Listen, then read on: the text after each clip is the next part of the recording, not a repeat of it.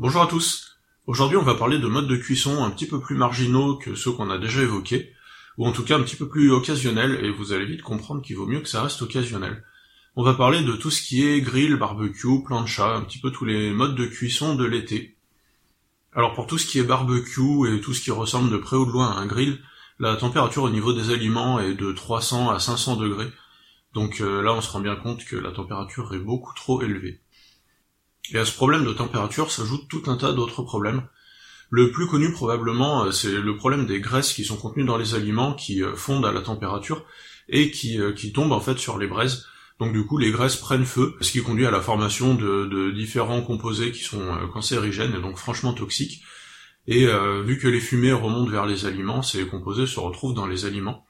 Un peu dans le même registre, on a aussi euh, la, fumée du, charbon, de la combustion du charbon tout simplement, euh, qui, euh, qui contient des, composés toxiques qui se retrouvent aussi dans les aliments. Il peut arriver aussi que des flammes arrivent au contact des aliments, donc là clairement les aliments vont se mettre à brûler en surface. Et la combinaison de tout ça fait que les aliments cuits au grill ou au barbecue contiennent une grande variété de composés toxiques et cancérigènes, euh, comme par exemple de l'acrylamide ou encore des hydrocarbures aromatiques polycycliques dont on a déjà parlé dans un précédent épisode. On peut aussi se poser la question de la toxicité des allumes-feu. Alors là, c'est un peu difficile de tirer des généralités puisqu'il existe une grande variété d'allumes-feu pour démarrer donc euh, le, foyer.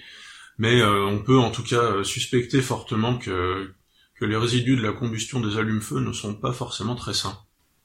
On peut noter quand même qu'il existe de plus en plus de variantes de barbecue qui permettent de résoudre un petit peu euh, certains de ces problèmes, en tout cas de les modérer.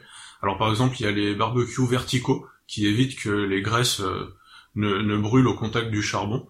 Donc là, ça fait quand même un problème, euh, un problème en moins, c'est toujours ça de prix. A aussi les barbecues à gaz et les barbecues électriques qui évitent bah, les problèmes de, fumée liés à la combustion du charbon, forcément. Mais euh, malgré tout, tous ces modes de cuisson euh, conservent quand même une température beaucoup trop élevée. Donc euh, pour cette raison, c'est des modes de cuisson qu'il faut vraiment éviter ou limiter au maximum. On peut parler aussi de la plancha, qui est un mode de cuisson qui est réputé plus sain que le barbecue. Et effectivement, c'est sûr qu'à la plancha, il n'y a pas le problème lié à la combustion du charbon ou à la combustion des graisses au contact des braises, mais pour autant, ça reste un mode de cuisson qui, qui atteint des températures beaucoup trop élevées, puisque typiquement on est autour de 220 à 250 degrés, et on peut même assez facilement atteindre les 300 degrés. Donc là on est très largement au-dessus des 110 degrés, et pour cette raison ça reste un mode de cuisson qui en fait n'est pas sain du tout.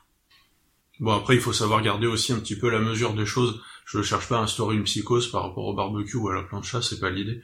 En fait il faut bien voir que c'est des modes de cuisson qui sont par essence occasionnels, c'est des modes de cuisson qui sont liés euh, aux vacances, aux repas de famille, l'été peut-être aussi.